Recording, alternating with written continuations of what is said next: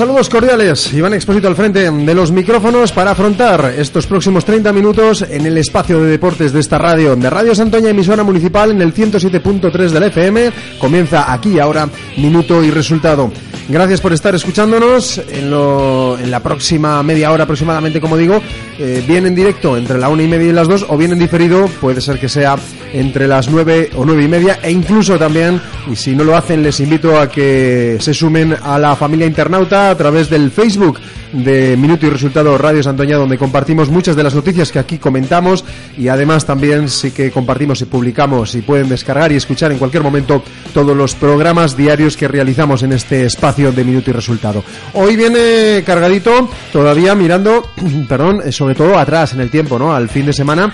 Eh, hoy tendremos como invitada a Dolores Marco y bueno, su grandísima actuación en la Maratón de Valencia. Hablaremos también de karate, porque también tenemos otra campeona que, bueno, pues eh, se han colgado nuevas medallas en su haber. Carlota Fernández, el fútbol de veteranos también hoy será protagonista con ese empate o hasta ocho goles, ¿eh?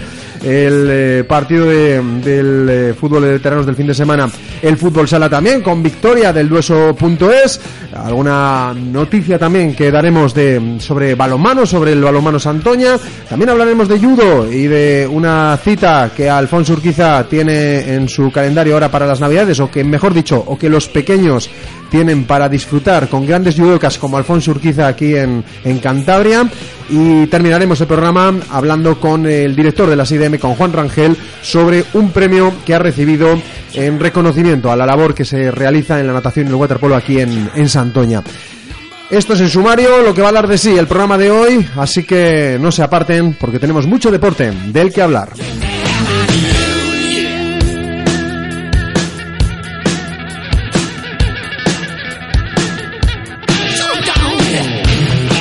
Ya lo adelantábamos en el programa de ayer, hoy queríamos hablar y profundizar en el éxito que ha conseguido nuestra atleta santoñesa Dolores Marco en esa cita que ella tenía marcada en rojo en su calendario personal en este año 2018, esa maratón de Valencia, porque bueno, pues ella lo ha estado preparando con mucho mimo y, quería un tenía un objetivo, que era lograr su mejor marca en esta distancia de 42 kilómetros y la cosa ha ido incluso un poquito mejor.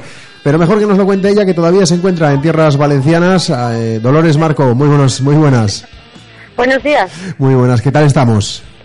Muy bien, muy contenta, la verdad que súper contenta. Bueno, Dolores, que digo que la cosa incluso eh, fue mejor, no sé si de lo que esperabas, pero por lo menos de lo que te proponías, porque tu, tu objetivo era la marca personal, ¿no? Que vamos a empezar por ahí, eso se consiguió. Sí, la verdad que mi mayor objetivo en la carrera de Valencia era conseguir mi marca personal en la distancia y bueno, y eso he conseguido más que con creces, la rebajé casi dos minutos. Dos horas, cuarenta y dos minutos, cuarenta y siete segundos. Eh, eso es. eh, bueno, ¿cómo fue la carrera? La verdad que súper contenta, desde un principio pues muy cómoda, muy cómoda con, con la liebre que me llevó y, y en todo momento pues eso, eh, pues muy segura de que, de que lo iba a conseguir y, y que bueno, que había entrenado para ello.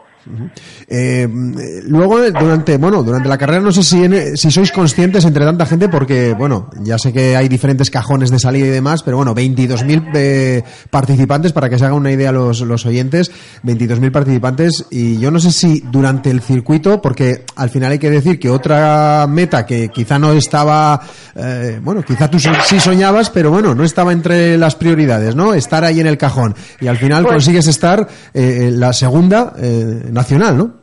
Eso es, ya meterme entre las cinco españolas para mí ya era pues un, un, logro muy grande y bueno, y cuando vas en carrera y en el kilómetro 16 iba cuarta española y luego ya más adelante, cuando ya falta de cinco o seis kilómetros me grita alguien del público diciéndome que era la segunda española, la verdad que ya ahí pues te emocionas y súper contenta por, lo, por haber logrado no solo la marca personal, sino meterme entre, entre las primeras nacionales. Que tú te enteras por el público que, que estás segunda eh, durante la carrera, ¿no eres consciente tú de que estás tan cerca? No, no, en ningún momento sabía yo que iba en segunda posición, porque al final somos pues 22.000 personas y tanta gente, pues no sabes, al final es muy difícil, ¿no? Porque no es como en otras carreras que te vas cruzando pues con el resto y pues es complicado. Y luego hay muchas chicas de otras nacionalidades, y, saber que va a segunda española, si no te lo chivan, yo bueno, yo al público y a la gente que venía conmigo ya les decía, fijaros en los dorsales y así me vais diciendo la posición en la que voy y, me vais indicando un poquito para, pues eso, ¿no? Porque la motivación sea un poquito más mayor y, y, corras con más ganas todavía. ¿Qué te pareció el circuito? Pues el circuito, la verdad que de todas las maratones que he hecho, eh, sin duda la de me quedo con la maratón de Valencia. Eh, Hamburgo también me gustó muchísimo, pero Valencia tiene, tiene un algo especial, muchísima gente entre el público, eh, bueno, una, una pasada, muchísima animación y luego, bueno, yo pues con lo que te comenté, ¿no? Al, formar parte del personal BES, eh, pues al final tengo un trato pues muy especial, ¿no? Y estamos pues como atletas de élites y nos tratan como tales. y bueno, el ambiente lo acabas de comentar, ¿no? Un ambiente especial. Yo he podido ver algunos vídeos y algunas imágenes eh, por, por internet que se crean diferentes zonas de, ambiente, de animación y bueno, pues el, eh, el circuito estaba, bueno, magnífico en cuanto a público, ¿eh? Sí, sí, la verdad que no que no había un punto que no que no hubiera gente, eh, una pasada, eh, además disfrazados eh, con instrumentos, bueno, música, tocando, animando, luego como en el dorsal pues llevas tu nombre, pues al final te llamaban hasta por tu nombre y parecía que estaba corriendo por Santoña en vez de en vez de Valencia, ¿no? Porque el público y todo se, se vuelca, se vuelca con el corredor al 100%. eh, te acompañó tu familia y, bueno, no sé si ellos mm, eh, te, ven en un punto concreto o pueden seguir diferentes puntos del, del circuito. ¿Cómo es eso? Bueno, ellos al final pues corren la maratón casi casi como yo, ¿no? Porque todos los que vinieron conmigo, pues fíjate, Carlos Rincón, que ya le conocéis de Santoña, pues se hizo con una bici, primero corrió el sub 10.000 ¿eh? y, luego que también hizo una buenísima posición y corrió su carrera y luego se hizo una bicicleta y, me iba, pues eso, en cada kilómetro pues me iba acompañando y me iba mirando y, chivándome un poco. Y luego el resto que iban dando, pues el día anterior se habían hecho pues un, un mapa, ¿no? Con todos los kilómetros donde podían cruzar las calles para verme pues en el 10, en el 20, en el 15, en el 30, en el 40 y la verdad era una satisfacción ver a gente, pues a mi gente, ¿no? Y a mi peque y todo, pues animarme, animarme en cada, en cada kilómetro. Y eso, si encima vas mirando el reloj y dices, voy muy bien. sí, bueno, la verdad que yo el reloj un poco lo mido. Ya ¿Ah, te digo que yo no mido en ningún momento el reloj porque mm, me fío 100% de mi liebre y él sabía, yo sabía que él me iba a llevar a, a milimetrado, ¿no? A lo que habíamos pactado y así fue, ¿no? Antes de salir del hotel nos hicieron firmar como un papelito con la marca que queríamos hacer eh, con mi foto y fíjate, yo puse que quería hacer dos horas 42.50 y nada, nos equivocamos solamente en tres segundos. Oye, como el precio justo esto, ¿eh? sí, sí, tienen que dar un premio solo por eso. Sí, sí, sí, la verdad que hizo, hizo gracia porque, porque casi, vamos, lo, lo clavé, lo clavé. Bueno, eh, comentábamos eh, en la entrevista previa que, que tenías ciertos problemillas con el viaje porque había habido cambio y tal. Bueno, la llegada a Valencia y todo esto y la estancia los primeros días bien, ¿no? Sí, sí, todo fenomenal. Además se lo comuniqué, aunque al final nos quedamos en un piso, ¿no? Me quedé con la familia, se lo comuniqué a los del personal BES, me querían poner el hotel de la organización para que me quedara también el jueves, pero bueno, decidí pasar ese día con la familia ya que el resto de los días, pues, mientras ellos iban a ir por ahí a visitar Valencia, a mí me tocaba quedarme en el hotel, concentrada y, y nada, y pensar solamente en el domingo y eso, y, pero sí, pero todo solucionado. ¿Cómo es esa mañana? ¿Cómo, cómo fue? Eh, no sé si pudiste dormir mucho, poco, ¿cómo, cómo es? ¿Cómo, ¿A qué hora te levantaste? Eh, ¿Cómo fue el día? Pues, eh, al final, pues madrugón, ¿no? Eh, tuve que, tuvimos que madrugar bastante porque aunque estábamos a cinco minutos de, nada, de, de, la salida, ¿no? El hotel lo teníamos situado en, en, el mejor sitio, vamos, que podíamos tenerle pues al final hay que madrugar pues para desayunar, pues para preparar todo y, bueno, y encima salíamos en autobús y hacíamos como una especie de paseillo, ¿no? Todos los atletas de élite para llegar hasta la salida, luego teníamos una cámara de llamadas donde nos pedían el DNI para pues para verificar, ¿no? Que éramos quien corríamos y nada, mucho madrugón mucho madrugón, pero bueno, luego merece la pena. Bueno, y tras la carrera, cuando entras por meta, eh, no sé si piensas en, alguien, en algo, eh, a, quién dedicas la, la, carrera, el triunfo, no, no, sé qué pasa por la cabeza tuya en ese momento. Pues yo creo que en cada kilómetro iba pensando en mucha gente, ¿no? Eh, fíjate, pasé por la Plaza de Toros y me acordé de mi padre, de mi hermano, cuando veo a mi hija, pues me acuerdo de mi hija, había todos los kilómetros e intentas recordar a alguien y a toda la gente que te sigue y que está animándote pues para que pues que se haga todo un poquito más llevadero, ¿no? Sí he de decir que los últimos cinco kilómetros ya me costaron un poquito más y ahí es donde hay que sacar la fuerza y decir que, que eso que hay que conseguirlo sí o sí, que aquí no me puedo parar y había que tirar para adelante, pero hubo ahí cinco kilómetros que costaron, costaron un poquitín. Bueno, pues eh, broche de oro para finalizar esta temporada, ¿no? La verdad que sí, súper contenta porque pues me coloco pues eh, pues eso en, eh, entre españolas pues una grandísima marca en maratón y, y, luego fíjate después del campeonato de Europa que también máster hice primera y toda mi temporada de ruta y de cross que ha sido buenísima pues estoy súper contenta, sí. ¿Y esto tiene continuidad? Es decir, ¿ya estás pensando en a ver si el año que viene o no? Pues totalmente sí. Ya lo he hablado incluso con, con los de la organización. Digo, el año que viene me tenéis aquí para rebajar otros minutillos más y rascar al crono pues si no son unos, unos minutos, por lo menos unos segundos. a ver, pues te, pedimos entonces que lo escribas ahí en una, en una hoja, ¿no? a ver si aciertas. Bueno, pues, pues Dolores, eh, enhorabuena eh, por, por este éxito, bueno, y, por esta temporada, por este año, como comentábamos el otro día en la entrevista, y ahora pues un merecido descanso, un pequeñísimo parón, nada, eh, casi lo, lo, que son las navidades, poco menos, y, y, a, y a trabajar otra vez en ello.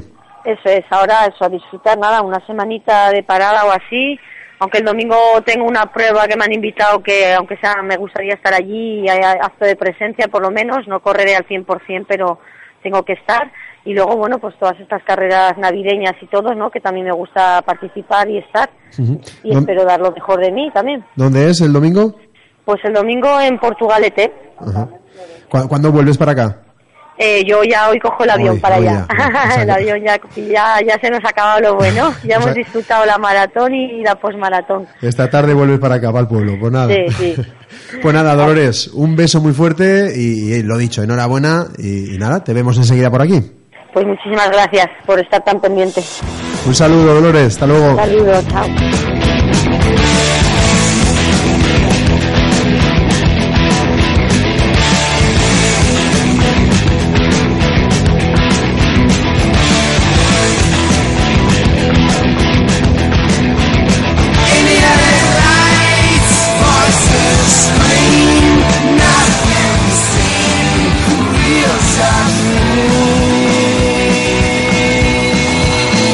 El pasado fin de semana, y hablamos ahora de karate, la karateca nojeña, pero que como saben se crió, nació deportivamente hablando aquí en el gimnasio Delta con Carlos Domínguez, pues bien, Carlota Fernández Osorio eh, se proclamó campeona de la tercera fase de la Liga Iberdrola, y no solo eso, sino que además la otorgaron el Gran Winner Nacional Senior en el peso en la que ella milita, que es el menos de 55 kilos en el karate. La verdad es que sigue Carlota por la senda de, bueno, pues de, de buenos resultados, saben que ya lo hemos comentado anteriormente también, que se encuentra actualmente dentro del ranking olímpico en su peso de menos de 55 kilos. Evidentemente lo mismo que ocurre con Alfonso Urquiza, queda mucho tiempo por delante, pero hay que estar ya desde ya ahí en ese, en ese ranking y ella en este caso pues lo está. Y, en el caso del, ranking olímpico pues es importante sumar puntuaciones eh, o puntos mejor dicho en las, en las citas internacionales. Por eso ella ahora mismo tiene en mente una cita que queda todavía en este 2018 que es la Serie A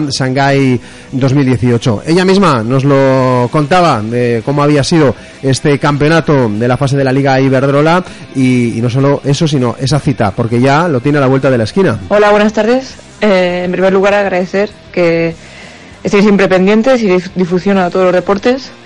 Y bueno, decir que el campeonato ha ido muy bien, me he encontrado bastante bien a pesar de, de tener que regularme porque la semana que viene viajo a Shanghái a competir una prueba del circuito mundial para seguir en la clasificación olímpica. Pero bueno, este campeonato era importante para, para mantener eh, la primera posición del ranking nacional y, y dar un golpe sobre la mesa diciendo que, que sigo, sigo compitiendo a nivel nacional y demostrando que, que quiero seguir siendo la número uno de mi categoría y seguir representando a España en este peso. Pues enhorabuena a Carlota por lo obtenido y toda la suerte del mundo para esa cita de la Serie A en Shanghái, para seguir sumando puntos con la selección eh, nacional y bueno, pues eh, poder, poder optar, y ya sabes, insisto que queda mucho, pero poder optar a esa, a esa Olimpiada. Como ocurre lo mismo, y ya que estamos hablando de artes marciales, nos vamos ahora al mundo del judo. Ocurre lo mismo con Alfonso Urquiza, que hace poco eh, destacábamos, bueno, pues que se encuentra número 25 en su peso, en el peso de menos de 81 kilos, se encuentra en el puesto, en el ranking, en el puesto número 25, con 389 puntos. Ahora mismo, bueno, pues si, si hoy fuesen las, o mañana fuesen las Olimpiadas, pues él sería olímpico, representando a España en este peso, en esta categoría. Y eso que en esta puntuación que nosotros ahora damos de 389 puntos falta sumar el Máster Mundial en el eh, calendario competitivo internacional de este año.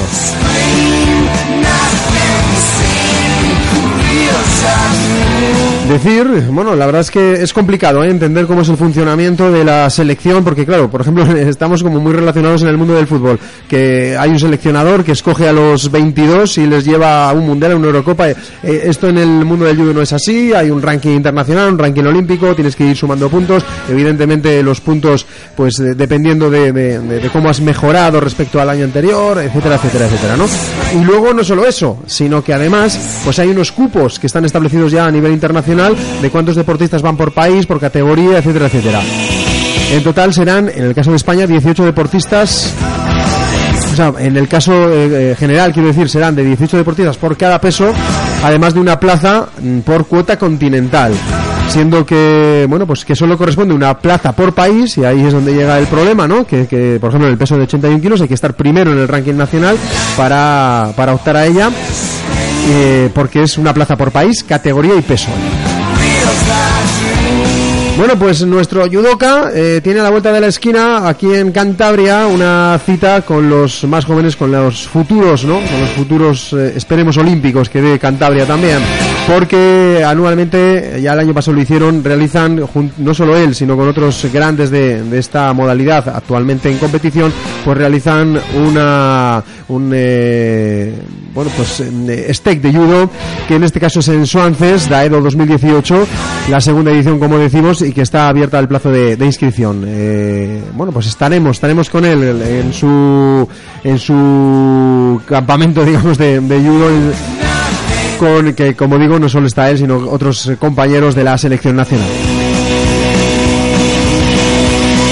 Hablamos ahora de fútbol de veteranos. El pasado fin de semana hubo jornada aprovechando, bueno, se, ha, hecho de forma consecutiva dos jornadas, algo poco habitual en el fútbol de veteranos, ya que es cada 15 días, pero para no hacerlo coincidir con el puente, ¿no? Y dejar el, el puente festivo, pues bueno, libre para que pues eso, sin competición para que cada uno disfrute de, ese tiempo. Pues bien, el Santoña se enfrentó aquí en casa al Amistad Esniace y empatamos eh, nada más y nada menos que con ocho goles, es decir, reparto de goles y de puntos, cuatro para cada uno en un partido que enfrentaba a dos equipos que estamos bastante parejos en la tabla clasificatoria. El eh, jugador y también uno de los coordinadores del fútbol de, veteranos de Santoña, como es Alejandro Ruiz, nos cuenta cómo fue así el, partido. Este pasado domingo disputamos eh, el partido correspondiente a la jornada 10 aquí en casa contra la Amistad C. El partido acabó empate a 4. Eh, un empate que sabe casi a victoria. Conseguimos ponernos por delante del marcador muy prontito en la primera parte, pero nos fuimos al descanso perdiendo 1-4 en la segunda parte conseguimos cambiar un poquitín la actitud y se hicieron algunos ajustes a la hora de organizarnos y de juego y conseguimos empatar. Un punto que sabe casi a victoria. Este fin de semana siguiente no se disputará la liga y ya jugaremos el sábado 15 o domingo 16. Visitamos al Monte en Monte. Otro partido súper importante de cara a la clasificación. Got my first real six string, bought at the five and dime. Played it till my fingers bled. Was the summer of '69.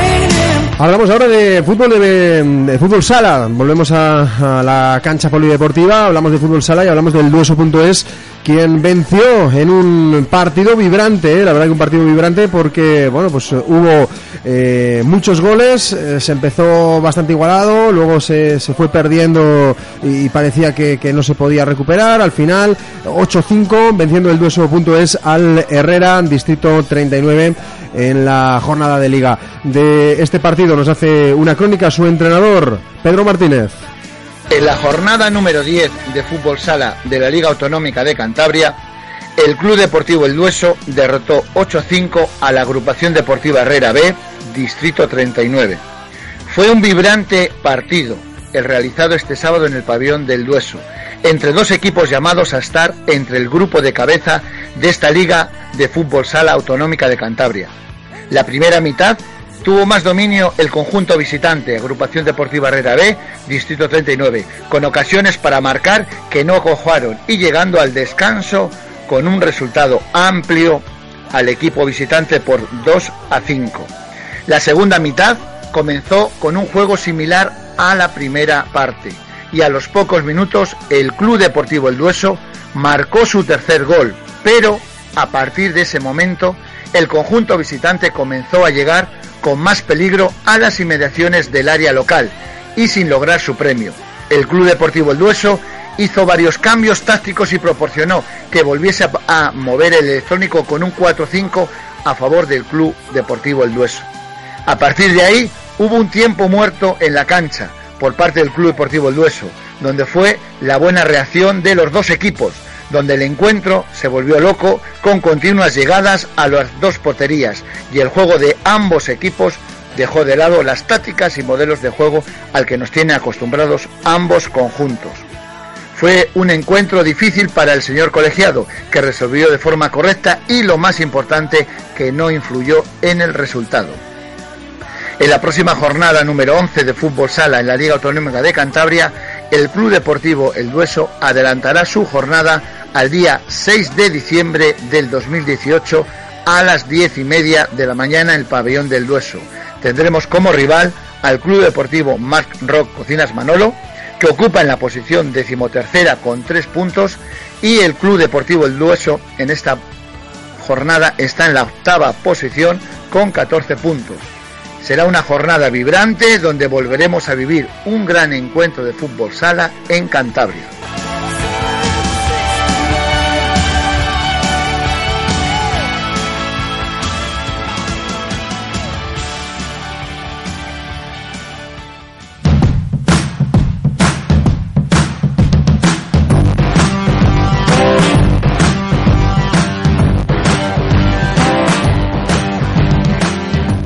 En los últimos minutos del programa de hoy martes, eh, bueno, pues ya lo hemos dicho en el sumario, ¿no? Tenemos como invitado al director de la CIDM, a Juan Rangel, porque en la vigésima gala de la natación cántabra, organizado por la Federación Cántabra de Natación, eh, recientemente este pasado fin de semana, pues bueno, eh, Juan Rangel, como director de la CIDM de Santoña, ha recibido un, un, premio de esta federación en reconocimiento a la labor que se hace con la natación y el waterpolo aquí en Santoña. Juan, muy buenas tardes. Hola, buenas tardes. Es así, ¿no? Sí, sí, sí, así fue. El pasado viernes, sí, en la Mutua Montañesa ya me lo habían comunicado con anterioridad de que a ver si era factible el poder acudir a ella porque, bueno, me, otorgaban un reconocimiento pues por los veintitantos años de trabajo ahí apoyando, fomentando el waterpolo en Cantabria, ¿no? Ya que somos el único lugar donde, donde se practica dicha modalidad, ¿no? Mm, porque lo tenemos ya tan asumido los antoñeses que yo creo que no somos conscientes de que es que somos el único pueblo en Cantabria, ¿no? Que tiene waterpolo. Sí, sí, sí. Buscando esa amalgama de deportes que queremos siempre en el deporte base implantar y que hemos ido implantando año a año y consolidando, pues bueno, el waterpolo, desde que apareció Omar, ocupa un lugar de referencia en nuestra oferta deportiva y así es considerado en la federación, ¿no? Y además que es que se ha mantenido veintitantos años, has dicho. Sí, yo creo que por el 98 apareció Omar, sí porque quiero decir que se ha mantenido y esto también es, es, es, de reseñar, ¿no? No solamente el hecho de que en ese momento llega una persona muy vinculada con el waterpolo, llega a Santoña, eh, se mete en la dinámica, eh, sí. bueno, pues genera el waterpolo y dices, bueno, pues aguanta un año, dos, cinco, no. pero no, no, no, ha aguantado con muy buenos resultados además sí. a lo largo de la historia y con, bueno, pues hoy por hoy, eh, también en años anteriores, ¿no? Pero vamos, que tenemos categorías base, que tenemos sí. féminas, que tenemos senior, juvenil. Sí, sí, sí, sí. sí. Que, que parece increíble. Sí, ha fraguado. Evidentemente, eh, el epicentro de todo esto es Omar. Eh, obviamente no me quiero olvidar de gente como Rebeca Madariaga, como Alejandro, como José Portilla, como Natalia, me olvido alguno, lo siento. Sí, sí pero, pero vamos, que, que, el epicentro... que, ha ido, que ha nacido a partir de ese punto, ¿no? Y que, sí, sí, y luego hemos, eh, hemos conseguido consolidarlo, que es realmente lo que tú dices, lo importante, ¿no? Que han pasado los años y ha ido fraguando y bueno, desafortunadamente solamente es en Santoña donde se practica cuando yo el otro día les lancé la piedra y les dije que en Cantabria es un lugar idóneo o ideal por sus características para crear una liga de waterpolo, pero bueno, eh, hay intereses ahí, ¿no? Parece que es más interesante llenar las piscinas de nadadores que de jugadores de waterpolo. También la casuística pues hace que sea más farragoso y más complicado cerrar vasos de piscina para... Pero bueno, en Santoña al final ha pasado a ser lo, lo que todos comentado antes, ¿no? De, ha pasado a ser algo familiar, ¿no? Se cierra la piscina porque se juega un partido de waterpolo y está totalmente sí, admitido. Lo asumimos, sí, sí, sí, sí. Sí, sí, sí y es, bueno, es, es lo importante, ¿no? Cierto es que también para los usuarios, que al final las piscinas municipales, pues bueno, tienen que, que, que, que, dar cabida, evidentemente, al usuario, ¿no? No solamente a los clubes, en este caso de natación o de waterpolo, sino al usuario. Pues la natación es mucho más sencilla, es una actividad que llegas, eh, practicas sí. una hora, eh, sí, bien pero... con monitores o no, o a, o a tu ritmo. Sí, sí, bueno, es más fácil meter en una calle a 20 niños que se pongan a contar azulejos, entre comillas. Nosotros, Omar y yo siempre hemos partido de esa idea, ¿eh? Eh, eh, al final hay mucho abandono y ese abandono es muy prematuro porque la natación ya de por sí es muy precoz. Entonces, ¿qué mejor forma de mantener a los niños haciendo actividad física y formándoles a través del deporte que aprovechándonos de una disciplina que está un poco en el olvido, ¿no? Que como es el waterpolo. Entonces, nos damos cuenta de que los nadadores perduran más tiempo en el agua. Ya. También, también no sé si ocurre en otras comunidades. Bueno, aquí no hay tradición de ello y eso pues también es no, complicado. Bueno, ¿no? Teníamos un olímpico, teníamos a Salva Gómez y no se aprovechó su tirón. Sin embargo, en otras, yo creo que al final es un tema de, de legislar o de desde las federaciones y desde el gobierno regional interpreto, ¿no? Que deben ser quienes quienes inciten o motiven hacia la práctica de, del waterpolo. Es una práctica también que se puede que pueden hacer las mujeres perfectamente, como ocurre aquí y lo que te comento, que prolonga la actividad del nadador más allá de... porque la natación es, perdóname la expresión, es jodida, ¿eh? Es exigente, sí, sí, mucho sí. bueno, y, mucho volumen, y, mucho contar azulejos y contar y contar y contar. Y al final el waterpolo es mucho más sociable, más divertido, más ameno. Uh -huh. Sí. Y lo que te he comentado, la piedra angular al final es tener ahí un licenciado en educación física como es Omar Carmenati, un, un personaje que ha sido... Eh, eh, partícipe de la selección cubana de waterpolo y que viene aquí que es un es un no sé es una biblioteca uh -huh.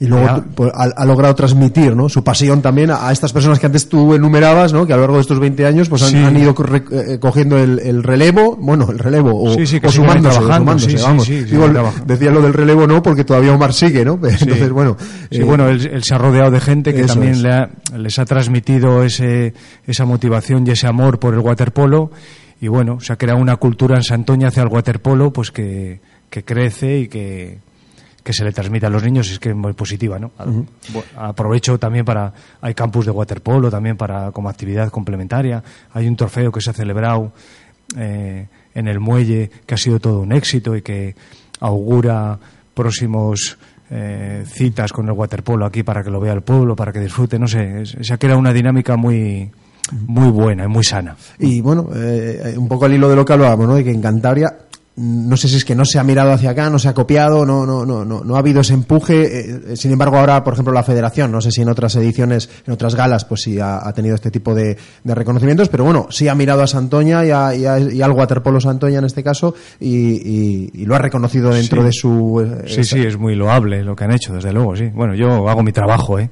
eh ni más ni menos. Yo en su momento lo que sí aproveché fue que se ampliaba la, la piscina y creo que era oportuno criarla, eh, perdón, eh, aumentar la lámina de agua y diversificar la oferta para que el vaso solamente, no solamente fuese para nadadores, ¿no? Esa es la idea que, de la que yo partía.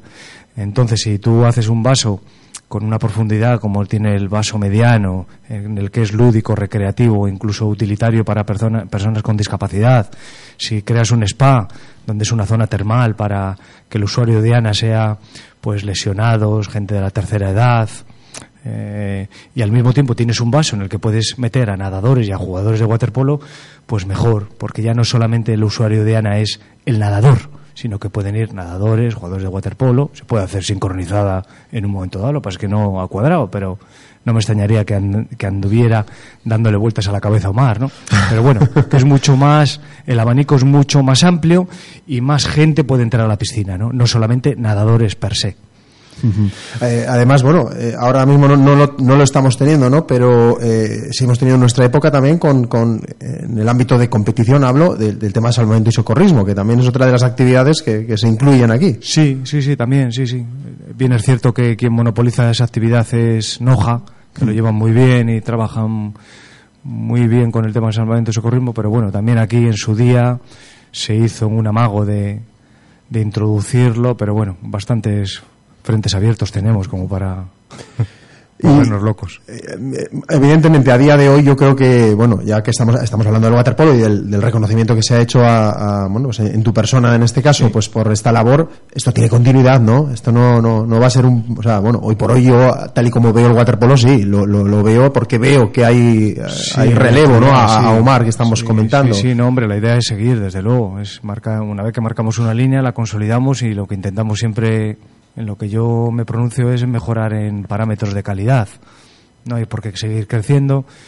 Te comentaba hace poco que tenemos cerca de 800 alumnos en las escuelas deportivas, lo cual es un porcentaje muy elevado del censo, pero tenemos que mejorar en calidad. Y obviamente en el waterpolo tenemos que intentar ir mejorando en calidad, invertir un poco en ciertas inversiones y y te das cuenta, Juan, que hemos charlado ahora unos minutitos, eh, en este caso de waterpolo y, y, de deporte y demás, y no nos hemos metido en competición, lo cual eh, lo destaco positivamente. Quiero decir que muchas veces ya, y sobre todo, por ejemplo, en programas en la, en la prensa, nosotros, bueno, yo mismo, ¿no? En este programa, pues eh, casi encauzo toda la información cara a la competición, a las ligas, a, los resultados, y bueno, que a veces no todo es eso, ¿no? Siempre hemos hablado de que pueden convivir y deben de convivir, ¿no? Y de complementarse. Lo que pasa es que yo veo, yo como gestor municipal veo eh, tengo una perspectiva sobre el deporte formación y el deporte lúdico y el deporte salud. Entonces la competición, obviamente, ese paradigma, ese modelo le dejo un poco al margen. Pero obviamente eh, los niños están abocados a, competir y a medida que van creciendo todavía más. Pero bueno, lo que hablábamos en su día muchas veces te he dicho, en sus dosis. el deporte tiene cabida para todo. Pues nada, Juan, eh, enhorabuena una vez más. Eh, bueno, pues a, ti como director de, de las eh, recogiendo este premio el pasado fin de semana aquí en, en la Mutua Montañesa, en esta gala, vigésima gala de, la natación de Cantabria. Y, bueno, pues evidentemente, por ende, al, a la familia del waterpolo y de la natación sí, aquí en, Sí, y lo que te comentaba antes, sobre todo transmitir este premio no solamente a mí, que igual soy la punta del iceberg, sino trasladárselo obviamente a Omar, como te he comentado antes, a Alejandro, a Natalia, a José, a los padres, a todo lo que lo que está alrededor de ese mundillo que gracias a ellos está ahí en pie. De hecho, eh, no sé si en la foto Omar te está entregando o es que también subió contigo. No, Omar lo entregó. O sea que encima... aprovecho para entregarlo, sí. Mejor, mejor él que nadie, desde luego.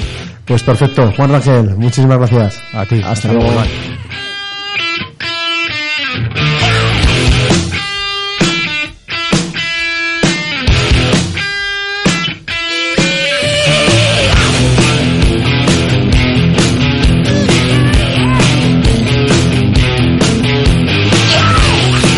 Cerramos ya nuestro minuto y resultado de hoy, martes 4 de diciembre. Los saludos de Iván Exposito. Hasta mañana.